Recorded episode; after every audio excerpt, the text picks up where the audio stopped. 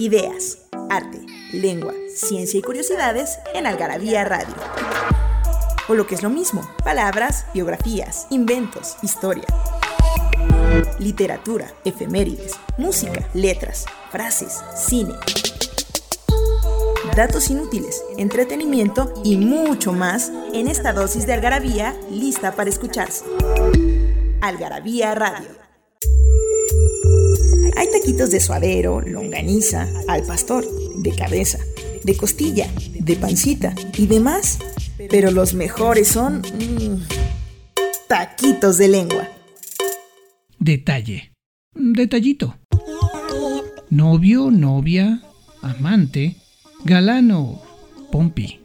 Este sustantivo generalmente se aplica a una relación prohibida, extramarital o que debe ser escondida. En Algarabía Radio queremos saber lo que piensas. Encuéntranos en Twitter como arroba algarabía y en Facebook e Instagram como revista algarabía.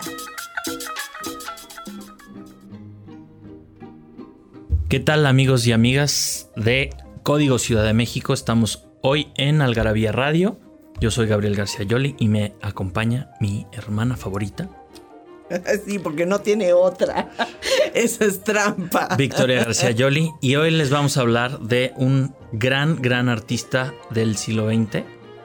El último de los modernistas, nada más a fuerza de longevidad. Sí. Se murió de 97 De años. 97 nada más. años, entonces pues le ganó a Picasso y a Matisse y a, a todos los grandes de, de principios del siglo XX. Pues él seguía pintando y haciendo cosas cuando los otros ya estaban bien muertos y Bien enterrados. muertos y enterrados y ya eran venerados en los museos. Y Chagall era venerado en vida, Marc Chagall. Pero bueno, más que nada este tema lo seleccioné, que quise hablar con él, de él, que nunca habíamos hecho un artículo de él, este, eh, un programa de él. Porque yo digo que Chagall es el pintor del amor. Si hay algo emblemático en la temática de Marc Chagall, son las parejas. Si has visto todos esos cuadros donde Bueno. novias, parejas de novios surcan el Es- cielo. eso es verdad, pero hay algo más emblemático en, en Chagall, que es el pintor judío de todos los tiempos. Bueno, eso Uno es- de, los, de sus temas, entre su mística judía, es desde luego el amor y las bodas y así, pero pues si piensas, a ver, di un pintor judío que pinte sobre... Ah, bueno, pues por ¿no? supuesto. Y aparte, bueno, sí, toma eso, porque Chagall bre- abreva Nacido, por cierto, Moishe Zaharovich Chagall en 1887 en Bielorrusia. en Bielorrusia. Y entonces, bueno, él toma de su bagaje judío una cosa súper importante, además de la temática, por supuesto, y estos temas alrededor de la re- religión judía, el color. El color, eh, eh, Chagall es reconocido como uno de los grandes coloristas que influyó en mucho en la escuela de París, que más o menos es de 1910-12 a 1924. Esta escuela de París es ahí donde están Sutín, otro ruso, donde está Diego Rivera, donde está Picasso, donde está... se están todas las, eh, las corrientes y cada quien pintando para lo, donde se le ocurre, donde quiere. Está Modigliani también. Y Chagall llega ahí con ellos y Chagall es el que trae el color es el que eh, el colorista entre todos ellos y el que aporta como toda esta viveza del color, eh, sobre todo en Sutín, que luego también fue un gran colorista, de otra manera mucho más expresiva o expresionista, con colores como más fuertes, porque Chagall en aquel entonces pues estaba, venía enamorado, venía comprometido, se iba a casar con Bela, que fue su esposa toda la vida, este, ahorita es Bela Be- Rosenfeld. Rosenfeld.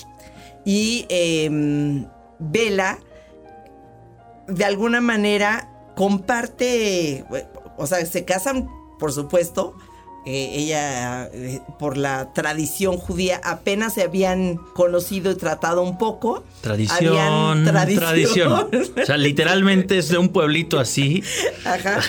Como si han eh, visto el, El violinista en el tejado. en el tejado. Por eso, es más, Chagall tiene un cuadro del violinista en el tejado. Sí, la, la, la estética de la obra de, de la obra de teatro y de, y de- y de la película. Ajá. De un violinista así en, co- en colores, Ajá. este. Eh, En colores muy vistosos que anda allí como medio volando. Ajá. La sacaron de, de, de De Chagall, Chagall, ¿no? por supuesto. Entonces, se comprometen así. Chagall viaja primero a Berlín y ahí pasa algún tiempo trabajando y regresa para cumplir su compromiso. Pero la verdad es que se amaron profundamente, tuvieron una hija que se, eh, se llama Ida. No Aida, Ida. y em, estuvieron casados cerca de treinta y tantos años, pero Bella muere, muere muy joven, 39. 39 años. Justo. Entonces, eh, Bella muere en el muy 40 joven. En el en 44. el 44. Y eh, Chagall luego estuvo emparejado con otras dos mujeres, unas siete años y otra, ¿por qué no otros treinta y tantos años? Creo que 32 años, porque pues con esa larga vida pues le dio tiempo de tener relaciones muy largas. Y lo que pasa, lo importante Y de monógamas, no era como monógamas Picasso. así, ¿no? Ajá. Y, eh, lo que pasa con Vela es justamente que la- la- el enamoramiento, el amor que, que se sentían el uno al otro, es lo que provoca que Vela siempre sea una figura presente en su obra toda la vida. O sea, una vez que fue sublimada como, como signo o símbolo, que es esa novia eterna que siempre está surcando los aires, ya no nada más es la novia, ya no nada más es Vela, sino es la esperanza del futuro, de lo que va a pasar siempre en la boda. En una boda, cuando una pareja se une, está esta es como una propuesta de vida donde siempre hay una esperanza de que todo salga bien y todo salga mejor y terminan los críticos diciendo que estos novios y estas parejas que representa constantemente Chagall son ese, ese símbolo de la esperanza, ¿no? Cuando Una- pone estas ca- ca- este, cabezas al revés, que lo, que lo clasifican de surrealista, que es inclasificable su obra. Sí, ahora, ahora hablaremos de otro eso. simbolismo de su tristeza, de su desubicación, etcétera. Pero Eh, por- porque, porque al final es, es- ese tema está muy, muy presente en el judaísmo hasídico de, de Europa Oriental, al- en el que está este, embebido completa, completamente Chagall, ¿no? Este, el, el tema de las bodas siempre es esta es- esperanza hacia algo mejor, pero, pero que nunca está ausente el elemento del, del dolor. Por eso al final de las bodas judías se, se- se pisa un vaso y se rompe algo Ajá. también como símbolo de que la felicidad y el futuro nunca va a estar exento de una cierta amargura, ¿no? Sí. Que eso está Exactamente, en Chagall es muy colorido, pero con un toque melancólico por allí. Pues es que, o sea, después de que muere Vela, pues es ese toque melancólico se queda forever and ever. O sea, ya nunca hay manera de que se desprenda de esa pérdida, porque él mismo cuenta, hay muchas cartas donde él mismo cuenta que todo lo que pintaba lo revisaba y, y le buscaba la aprobación de Vela, le escribía. eh, Chagall era poeta y también le escribía poemas a, Vela y eh, pues no sabía hacer otra cosa más que amar. Y uno de, de estos cuadros de lo que estás diciendo de la... Primero son muy alegres, cuando está todo el- eh, la parte del compromiso y está recién casado, todos los cuadros son muy alegres. Por ejemplo, el doble retrato con copa de vino, si quieren buscarlo en internet para que vean cómo es, es todo en amarillos. Y el, él, si son Vela y él, él está subido en los hombros de Vela con una copa brindando, etcétera. Y son, eh, no son estos novios que están, este, surcando el firmamento, sino que están festejando. Bueno, ahora seguiremos hablando de Marc Chagall, cómo pasó de este optimismo a una melancolía, porque tuvo una vida errante y con, much- y con muchos sobresaltos. Pero antes de, de ir al corte, eh, la pregunta para que se ganen cinco paquetes de Algarabía es que nos digan cómo se tituló y en qué año fue la exposición de Marc Chagall que tuvo lugar en el Centro Cultural, de Arte, Arte Co- Contemporáneo. Contemporáneo de la Ciudad de México. Está, está fácil. Sí, le- seguramente hoy día en internet se encuentra todo. Bueno, ahora volvemos.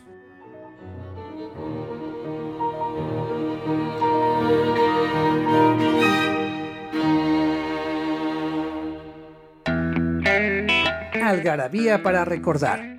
una colección de 66 mini almanaques que cuentan con los sucesos más importantes, curiosos e impactantes de cada año.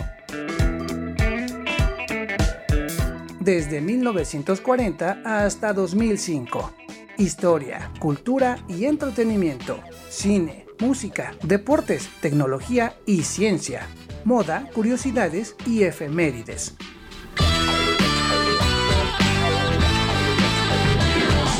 con un formato totalmente retro e ilustraciones, tipografías y publicidades correspondientes a cada año para recordar. Ah, y si no lo sabían, ya abrimos la tienda chingona en el Hotel Downtown. Isabela Católica, número 30, local 4, primer piso. Algarabía. Léeme y sabrás.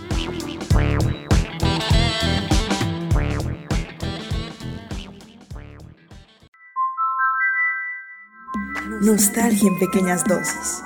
Algarabía para recordar.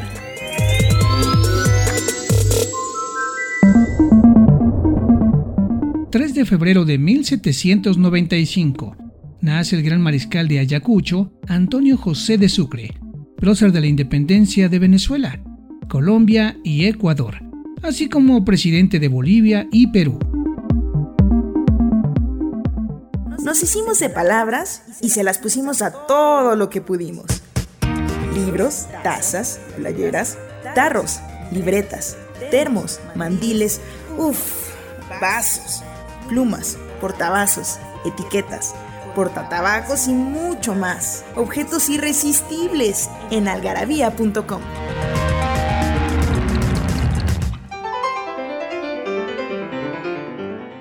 Bien, estamos de regreso en Código Ciudad de México, en Algarabía Radio, hablando del gran pintor del amor, Marc Chagall.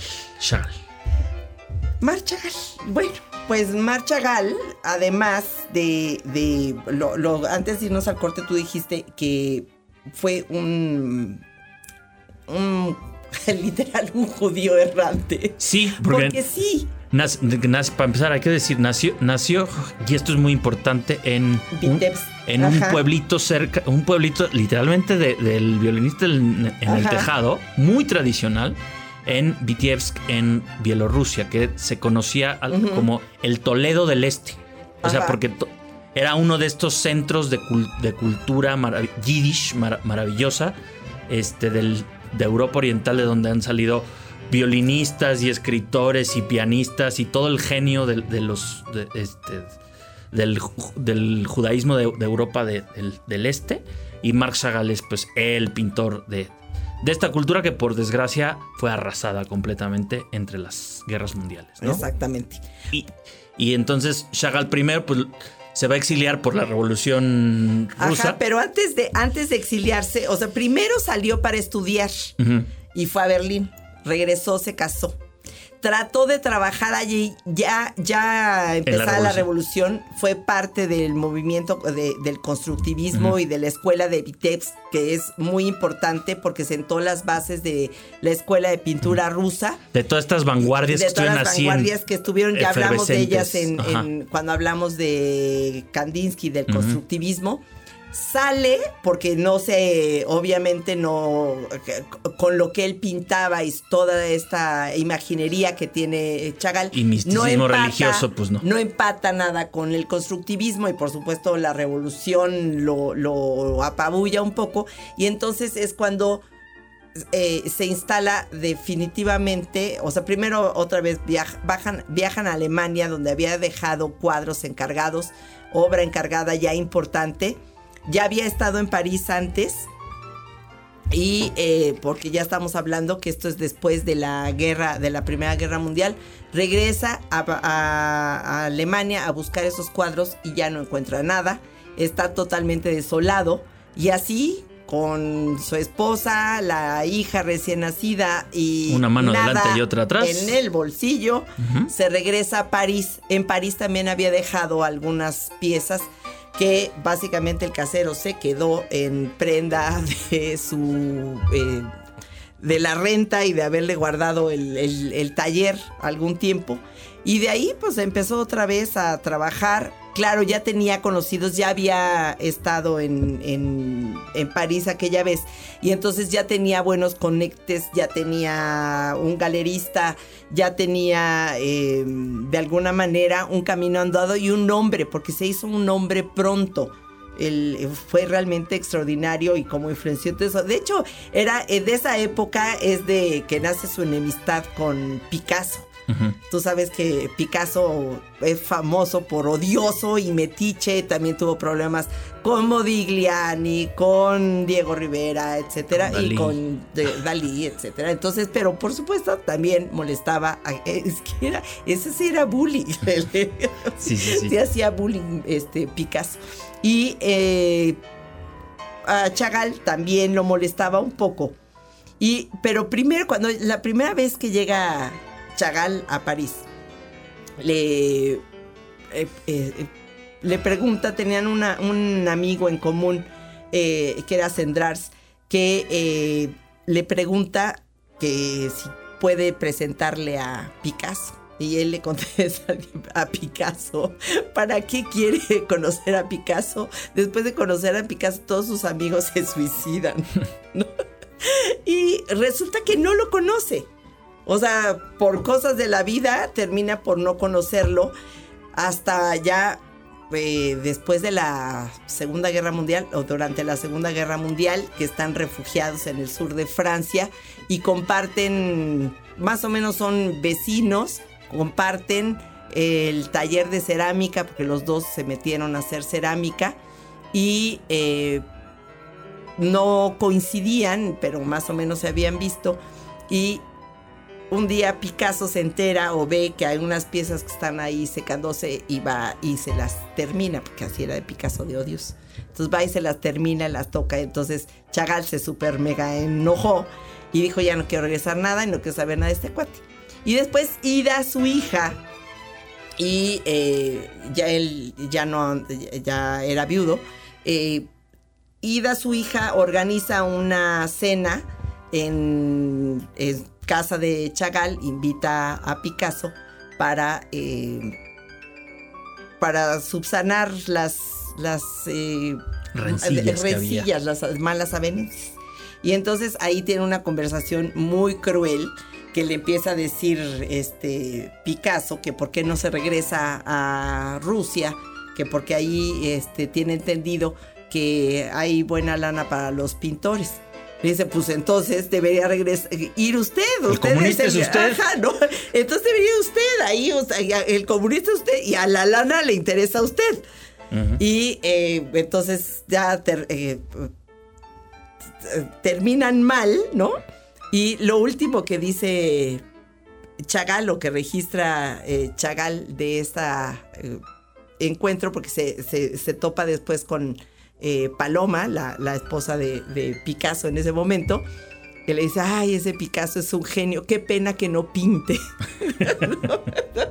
es así, tremendo, pero... Y luego Chagall se distinguía también por tener su gran boca, ya que estamos con las anécdotas, he hecho la última. Ya grande, viejito, ya debe haber tenido ochenta y tantos años, eh, ya tenía una galería en, eh, que lo representaba en Nueva York, y él tenía una exposición en Nueva York. Y va a Nueva York a, la exposición y no sé por qué diablos llega solo a la galería se equivoca de piso. Ya ves, como en Nueva York todo es grandote, entonces en vez de entrar a la galería que sea el espacio, esta era una cosa de varios pisos.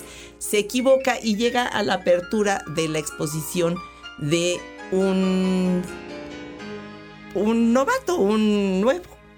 Y entonces Chagall empieza a ver todo y hasta que este cuate se, da, se, se percata de que es Chagall el que está viendo sus cuadros. Y entonces dice, no, no puedo creer, qué honor, Chagall vino. Y entonces lo empieza a acompañar y maestro, qué bueno que vino.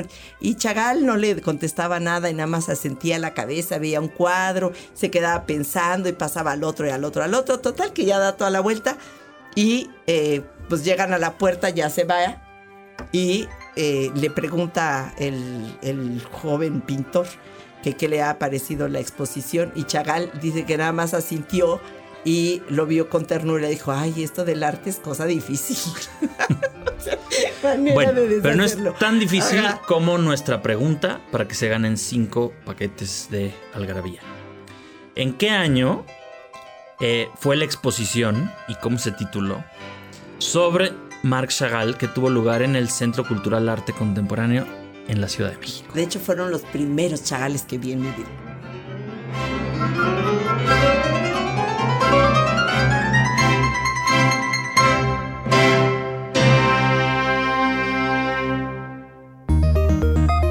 Libros que hablan de lo que todos hablan, pero nadie escribe.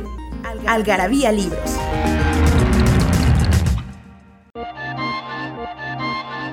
Hubo un tiempo en que el único lugar de Europa donde no se podía fumar era en las iglesias. Fumar es un placer. María del Pilar Montes de Oca, Sicilia.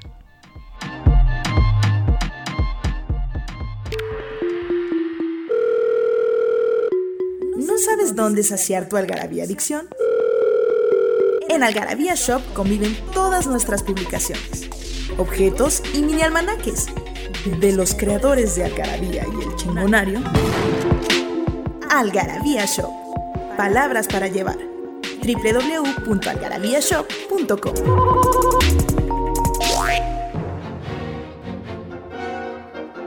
Bueno, ya estamos de regreso en Algarabía Radio, hablando de este gran pintor Marc Chagall, que como decíamos el segmento pasado, tuvo una vida itinerante y es... eh, creo que vale la pena men- mencionar que justamente cuando su carrera en Francia, pues se termina abruptamente con la invasión alemana en 1940, que eh, Chagall se, ti- se tiene que refugiar en la zona no ocupada, pero igual fascistoide, de, eh, en Marsella. Ahí De- es de- donde, donde son los encuentros estos con Picasso. con Picasso, de- con, este, en la zona no ocupada de Francia, en, en Marsella. Y allí, pues es de los primeros artistas que saca un diplomático eh, eh, estadounidense llamado Varian Fry, quien por or- orden específica de Eleanor Roosevelt, la primera dama de, de Estados Unidos, este, eh, pues li- literalmente hace como una, un arca de Noé Ajá. para ir sacando a todos los, los artistas judíos que se, se habían refugiado en, en Marsella. Porque para variar, Chagall estaba en la mira de, de los nazis por obviamente, Bueno. su, obviamente su cuna, pero, obvia- pero también porque representaba todo el arte degenerado de vanguardia, de eh, abstracción, de misticismo y, y lo peor que era explícitamente judío, y, re- y religioso. religioso. Y Entonces, entonces Barenfrey, la primera tanda de artistas que salió así cruzando los Alpes, Ajá. fue el, el dramaturgo y novelista Franz Werfel y su esposa Alma Mahler, que Ajá. llevaba en la maleta partituras, las partituras de Mahler. de ajá. Gustav Mahler, que es el otro gran artista judío del siglo XX. Este, Hannah Arendt, que es la filósofa judía del siglo XX, y Marc Chagall y, su- Ajá. y- y su, y su esposa, ¿no? Y entonces ahí empieza la última parte del- de la carrera de, de Marc Chagall en Estados Unidos, ¿no? Sí, bueno, están ahí un tiempo hasta que puede regresar. Él A Francia después de la nunca, guerra. nunca quiso quedarse en Estados Unidos. Eh, en Estados Unidos fue donde murió Vela. En Nueva York, eh, allá enfermó su- este, repentinamente y no, ya nunca regresó a, a- a Europa. Entonces, el, cuando regresa, ya viene después viudo, etcétera, etcétera. Entonces, el, pero sí esta aventura para salvar la vida, salvar la hija, salvar la familia, salvar su obra, porque aparte es prolífico, prolífico. ¿Sabes qué? Entre sus viajes y lo prolífico, y lo, de- por supuesto ya pasando los años 60 ya era el venerado Mar Chagall. Y estuvo aquí en México en los años 50 para hacer eh, unas eh, escenografías para Aleco, Aleco de Stravinsky. La, hizo las escenografías y todo el diseño del vestuario. Y después empezó a hacer, más que la obra de Caballete, grandes obras. Vitrales para iglesias, el plafón de la Ópera de París. El, un, hay un, en Chicago hay un mural, eh, este, calle, bueno, decíamos, en la vía pública, porque así callejero se oye muy feo, en la vía pública, porque no está dentro del edificio, nada más es el, el está expuesto así en la explanada, el, el es como un friso que a la, altura del... No, porque no es un mural de un edificio, no es un mural solito per se, como una obra, pero está en la calle, como una escultura está en la calle. Y empieza a hacer este tipo de, trabajos, los vitrales. Como en el hospital del, del Montescopus en, Jerusalén. Eh, ilustra muchísimo. Sinagogas. Eh, eh, y luego ilustra libros, ilustra la Biblia, le empiezan a hacer encargos realmente importantes. Entonces, su longevidad ayuda a que la obra de, o sea, Modigliani, cuando has visto un Modigliani fuera de un cuadro, ¿no? Fuera de un bastidor. Sí, sí. Es, entonces empieza a hacer cosas muchísimo más diversas, etcétera, porque por supuesto ha agotado el, caballete que lo siguió haciendo, pero la imaginería creció, creció, los proyectos se volvieron muy importantes. Y ya pudo igual cobrar bien y respirar un poco en paz. La verdad es que su, la tercera parte de su vida, que ya es cuando se casa con Baba, eh, con Baba se casa por ahí del 54. 54, 55. este, Baba también era mucho más joven que él. 52, perdón, con Valentina Brodsky, alias Baba. Baba. Entonces, también judía, eh, eh, rusa, se entendieron muy bien desde el principio. Era amiga de la hija. Imagínate. Entonces, eh, de alguna manera, eh, eh, esta unión con Baba le significó ya muchísima tranquilidad en la vida, no volvió a tener sobresaltos amorosos, no perdió a nadie, ni a la mujer, ni al hijo. Tenía, tiene un hijo varón que se llama David, de la mujer con la que estuvo como siete años. Entre una. Pues fíjate, esta. Mm, ahorita. Ay, se me va el nombre de. de bueno. De esta mujer, pero con ella tuvo un hijo, pero ella. Ella no quiso ser la mujer atrás del pintor, de la figura. Ella era fotógrafa y ella quería hacer su carrera. Pero Baba, de más tradición, sí trabaja con él y lo apoya en todo esto. Entonces de ahí vuelven a surgir todos los cuadros de las parejas, de los besos, y pues ya son obras eh, realmente pues, más simbólicas que, narrativas, pero donde vuelven a surgir los colores y vuelve a surgir un poco la esperanza.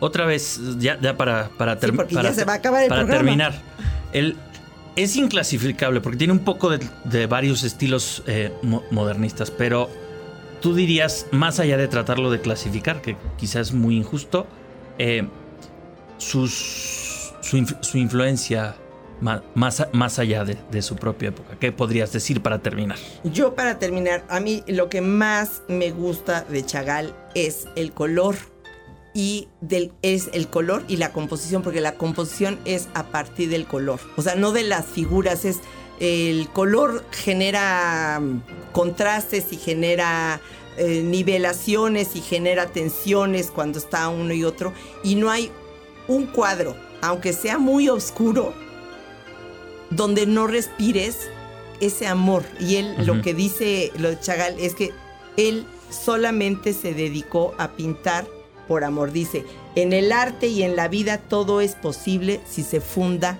en el amor. Y pues así pitaba él, así que, ¿qué les digo? Bueno, pues allí quedémonos. Antes de despedirnos, les recuerdo que para que se ganen el paquete de los cinco paquetes de Algarabías, eh, ¿cómo se tituló y en qué año fue la exposición de Marc Chagall que tuvo lugar en, el Centro Cultural Arte Contemporáneo en la Ciudad de México? Bueno. Bueno, Daniel del Moral en los controles, creo que no lo presentamos al principio, pero siempre está ahí con nosotros. Pero nos echó la mano. Yo soy Gabriel García Yoli y me acompañó Victoria García Yoli. Gracias.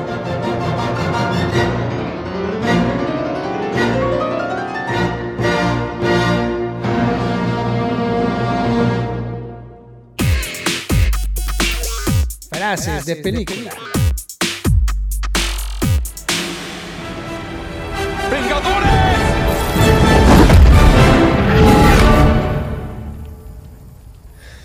unidos. tomada de la película Avengers Endgame, dirigida por Joe y Anthony Russo. Nos hicimos de palabras y se las pusimos a todo lo que pudimos. Libros, tazas, playeras, tarros, libretas, termos, mandiles, uff, vasos, plumas, portavasos, etiquetas, portatabacos y mucho más. Objetos irresistibles en algarabía.com. Esto fue Algarabía Radio. Conocimiento, ingenio y curiosidad. Porque la cultura no solo está en las bibliotecas, museos y conservatorios. Algarabía Radio